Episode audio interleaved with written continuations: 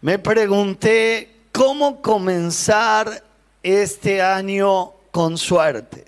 ¿Habrá manera de atraer la suerte? ¿Existe la suerte? ¿Quién no ha dicho alguna vez año nuevo, vida nueva? Cuando brindamos, lo hacemos con la esperanza de que todo cambie y la llegada de un año nuevo eh, genera la ilusión de algo nuevo, de una oportunidad nueva. Así Dios preparó la vida para que siempre podamos sentir que hay una oportunidad de volver a empezar. Muchos apuestan a la suerte. Espero este año tener suerte, que se me dé este año. Y entonces, eh, ¿será que existe la suerte? ¿Qué la produce a la suerte si es que existe? ¿Por qué algunos tienen suerte y otros no la tienen? Vamos a ver lo que dice ahí el libro de Proverbios en el capítulo 16, el verso 33. Ahí dice el sabio Salomón, la suerte se echa en el regazo, más de Jehová es la decisión de ella. En la nueva traducción viviente dice, podemos tirar los dados, pero el Señor decide cómo cae. Mira qué interesante. Puedo hacer todo de mi parte, seguir cábalas. Vieron que cada uno cuando llega el año tienen sus formas de recibir el año. Leía las noticias, el diario Nación, 10 formas para traer la suerte y cómo recibir el año. Me sorprendía. Algunos se visten de blanco. Le quiero enseñar al que no lo sabe que esa es una práctica umbandista, que van a recibir a la Imanchá y a ofrecer ofrendas al mar para la llegada del año. Algunos reciben el año eh, vestidos de blanco, algunos lo hacen sin saber, otros con una ropa interior de un color determinado. ¿Cuántos escucharon esto, no? Es increíble, como si eso fuera a traer la suerte. Otros se comen 12 uvas y otros la uva exprimida. Esa sugiero que no. ¿eh? Eh, hay otra práctica que me sorprendió, que se beben los deseos. Llega el fin de año y entonces yo deseo que mi familia sea bendecida, terminar la carrera y un traguito. Y otro deseo y otro traguito. Vos te imaginás cómo termina la noche, ¿no? Otros rompen la, la vajilla. Pobre abuela otros tiran la casa por la ventana, literalmente. Tiran la silla por la ventana, tiran las cosas por la ventana, terrible. Y, y tantas otras maneras, pero Dios determina todas las cosas. La suerte viene de Dios. Por eso el título de este mensaje es empieza el año con suerte. ¿Cómo hacer para que todo me vaya bien? ¿Cómo hacer para ser prosperado en todos mis caminos? En primer lugar, tomar las oportunidades que Dios te da con valentía. Dios es Dios de nuevas oportunidades. Tal vez en este año que se fue no tuviste la oportunidad, en el otro tampoco, y en los años anteriores no tuviste la oportunidad, pero en este año Dios te va a dar una nueva oportunidad. Es el Dios de las nuevas oportunidades. Ahora cuando la oportunidad llegue, asumíla con valentía.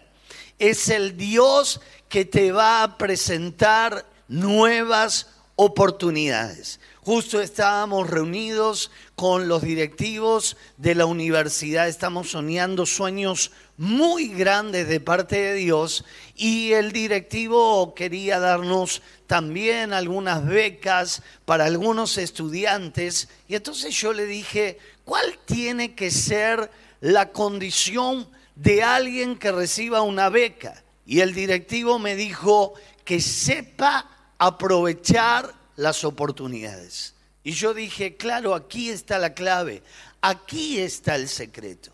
Una beca no se consigue todos los días.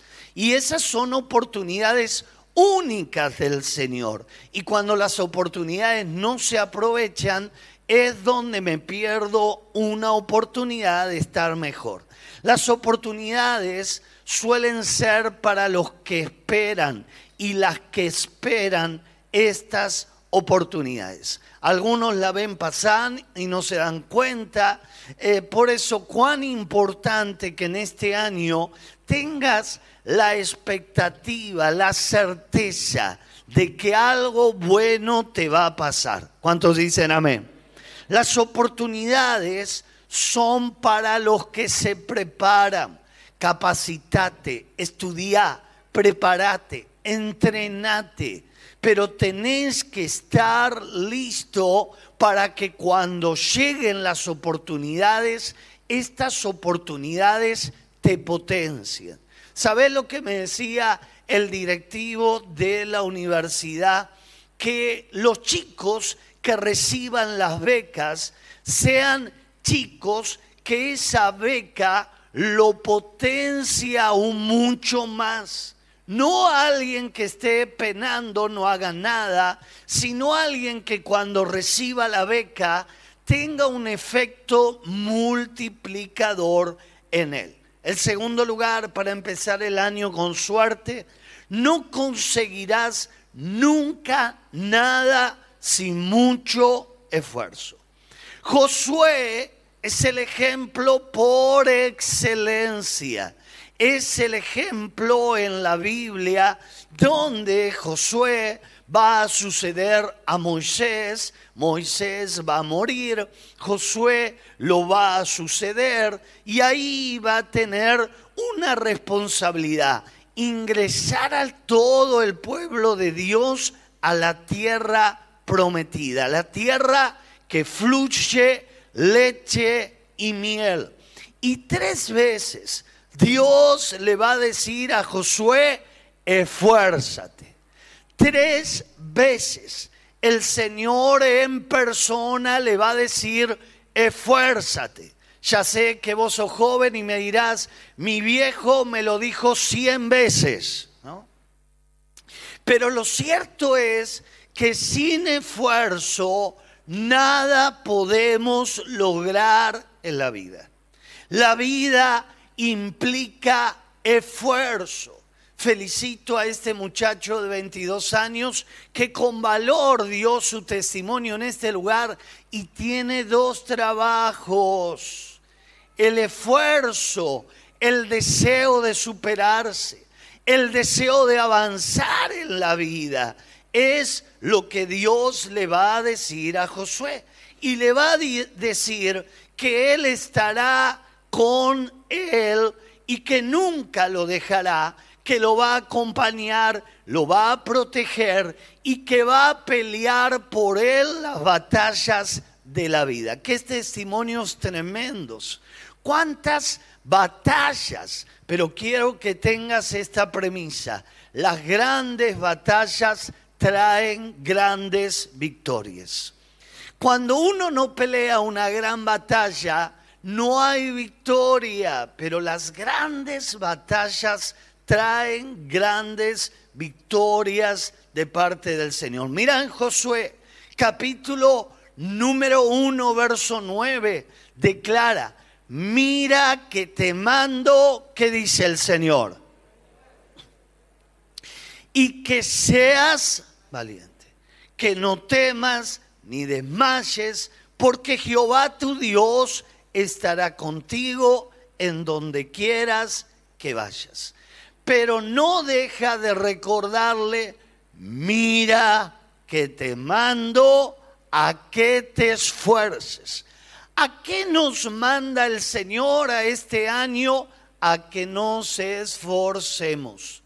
Hay una cultura y un pensamiento en el pensamiento común de que vamos a lograr grandes cosas sin esfuerzo. Hermanos queridos, eso no existe. No hay grandes desafíos, grandes victorias si no tenemos un gran esfuerzo primero. El esfuerzo es el ingrediente básico en la vida. Nada se puede lograr sin esfuerzo. Si viviera tu abuelo, eh, sería maravilloso preguntarle, ¿cómo lograste tener tu casa? ¿Cómo lograste que cada uno de tus hijos tuvieran su casa? El abuelo te respondería con esfuerzo, con trabajo y con dedicación. Si tenés la gracia del cielo de tenerlo con vida a tu abuelo, tenés una charla profunda con él y decirle, abuelo, ¿cómo lograron todo lo que lograron con la abuela? Con esfuerzo, con trabajo y con dedicación. Es el esfuerzo, el ingrediente básico que esta sociedad hoy en día cree que puede prescindir y lograr grandes cosas en la vida.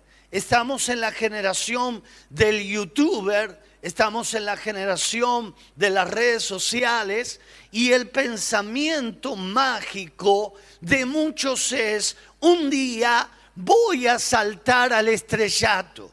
Lo único que vas a hacer es estrellarte la cabeza contra la pared.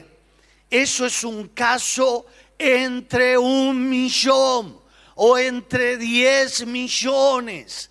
La única manera de que tengas tu casa, la única manera de que te cases, la única manera de que sientes cabeza, la única manera de que avances en la vida es con el esfuerzo.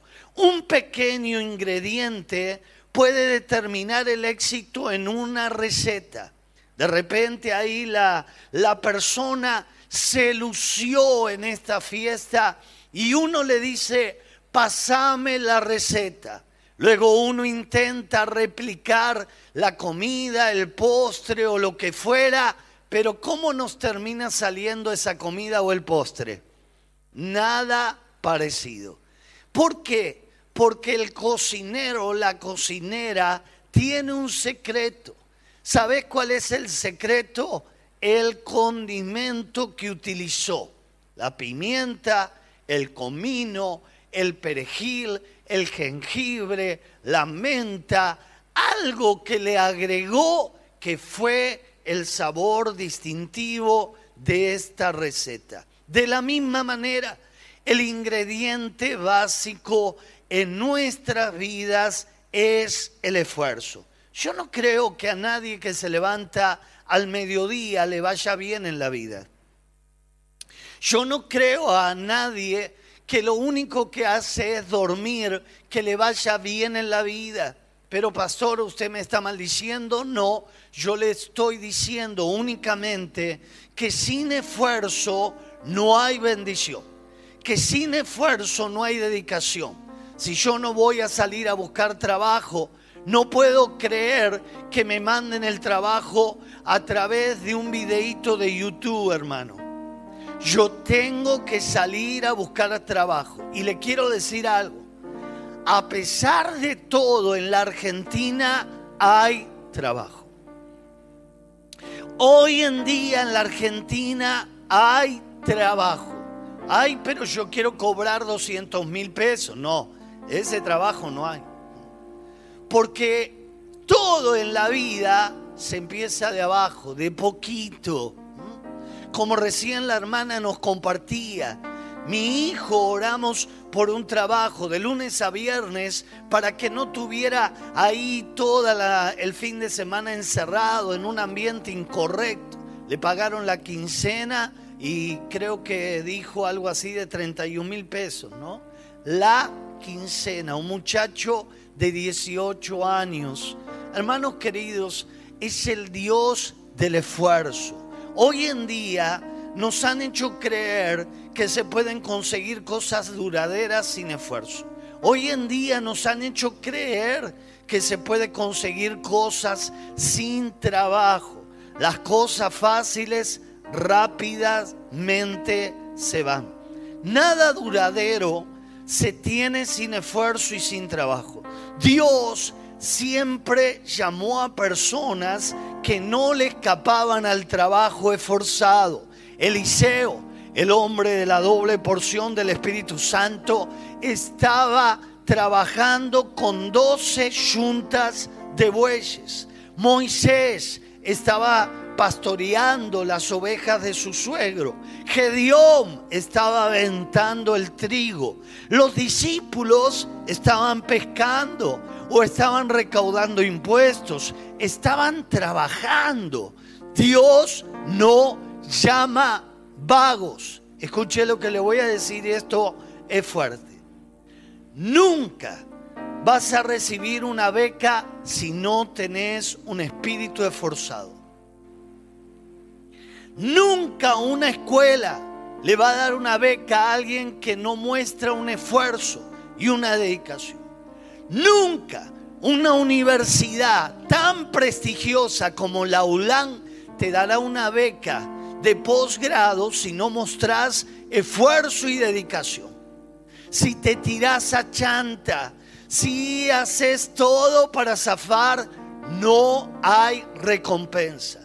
La recompensa viene para los que son esforzados. Algunos se van del país, algunos se quieren ir del país y esperan encontrar billetes en los tachos de basura en el país a los cuales van a trabajar.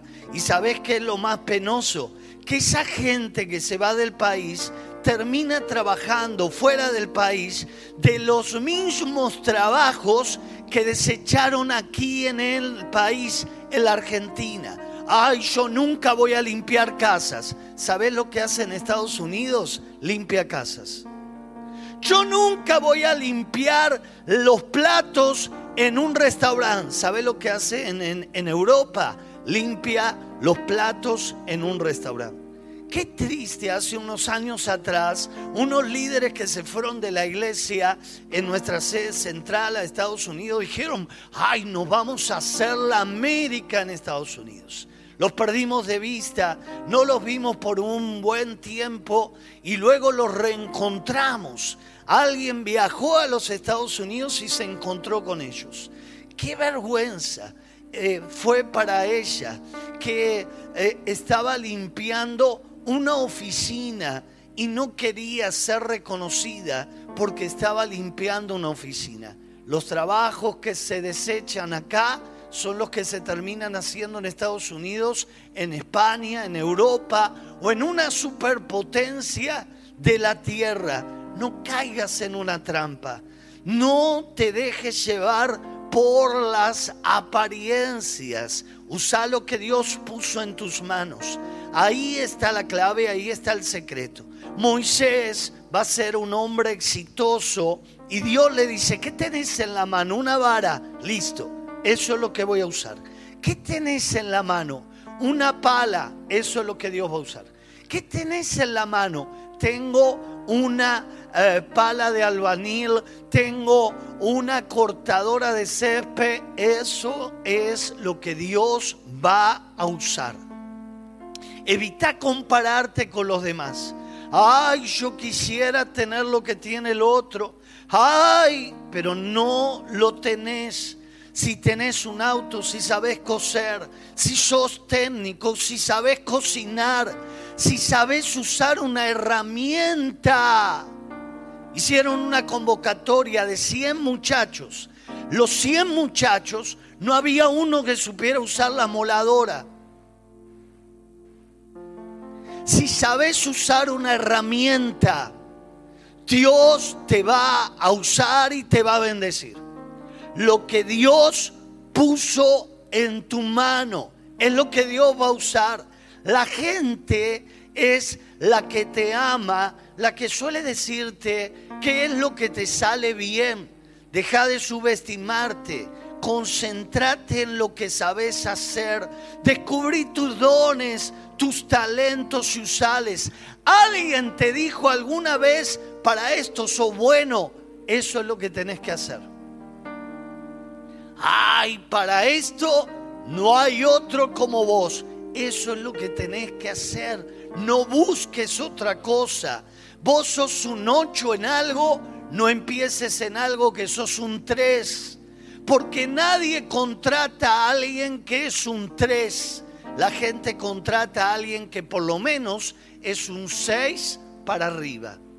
Sos un seis, sos un siete pintando, colocando ladrillos, sos un ocho con las herramientas, concéntrate en eso. Alguien te lo dijo y lo que te dijo es voz de Dios en muchos sentidos. Solo empezá. Nunca podrás ver lo que puede suceder si no sos capaz de empezar. Y en último lugar, siempre, siempre depende de Dios. Dios va a decirle, esforzate. Pero Dios le va a decir a Josué, recordá que yo voy a estar a tu lado. El difícil equilibrio de saber que todo depende de Dios, pero Él espera que ponga lo mejor de mí. No dependas exclusivamente de tus fuerzas. No sirve que te apoyes exclusivamente en tus fuerzas. Pedro sabía pescar mejor que nadie en la época, pero las redes estaban vacías. Pero cuando Jesús subió a la barca, las redes salieron llenas. Pedro no tiene una moneda, pero Jesús le dice, anda y tira el anzuelo aquí. Eh, él pesca y en su interior estaba el dinero. El equilibrio es la gracia. El equilibrio es el favor de Dios. El equilibrio es la bendición de Dios. Espera en este año que Dios te sorprenda. La intervención de Dios todo lo puede cambiar. Todo lo puede hacer. Espera que Dios te sorprenda con un milagro inesperado, salvación inesperada, negocios millonarios oportunidades de emprendimientos, un nuevo unicornio en la Argentina. Yo le estoy pidiendo a Dios que el próximo unicornio de la Argentina sea un joven de la iglesia de Catedral de la Fe de San Justo. ¿Sabes qué es un, un unicornio? Un mercado libre. Eso es un unicornio. Una empresa que puede llegar a facturar millones de millones de pesos. Pero yo no estoy orando solo para que sea rico, yo estoy orando para que a través de ese unicornio miles tengan trabajo aquí en La Matanza y en San Justo. Prepárate para un milagro. Un hermano comenzó una obra en construcción, armó una página de internet ¿Sabes que le empezaron a llegar pedidos, pedidos, pedidos, pedidos, pedidos? Pero en los próximos eh, pedidos apareció un pedido increíble. Le pidieron que construya un edificio entero de 10 pisos. ¿Sabes cuánto implica eso? Que lo que él va a ganar le tiene que agregar un cero más. Ese es el Dios que no para de sorprendernos levantó ahí las velas, se preparó para que el viento soplara, armó la página, ahí lo llamaron, porque hermanos queridos, yo estoy convencido de esto y yo suelto la palabra profética para vos, el tiempo de la cosecha llegó. El 2022 será año de cosecha abundante para tu vida, para tus hijos, para tu familia, para los hijos de tus hijos. El año de la cosecha llegó. Los que sembraron con lágrimas, con regocijo segarán. Pérdidas familiares, cerraste el negocio, eh, ahí diste los últimos billetes para la obra de Dios, ahí para ayudar a un familiar que estaba en la lona, Dios te dice, prepárate porque el tiempo de la cosecha llegó. Este año yo te voy a visitar, este año yo te voy a bendecir, este año voy a abrir los cielos sobre tu vida. Vamos a ver la gloria del Señor.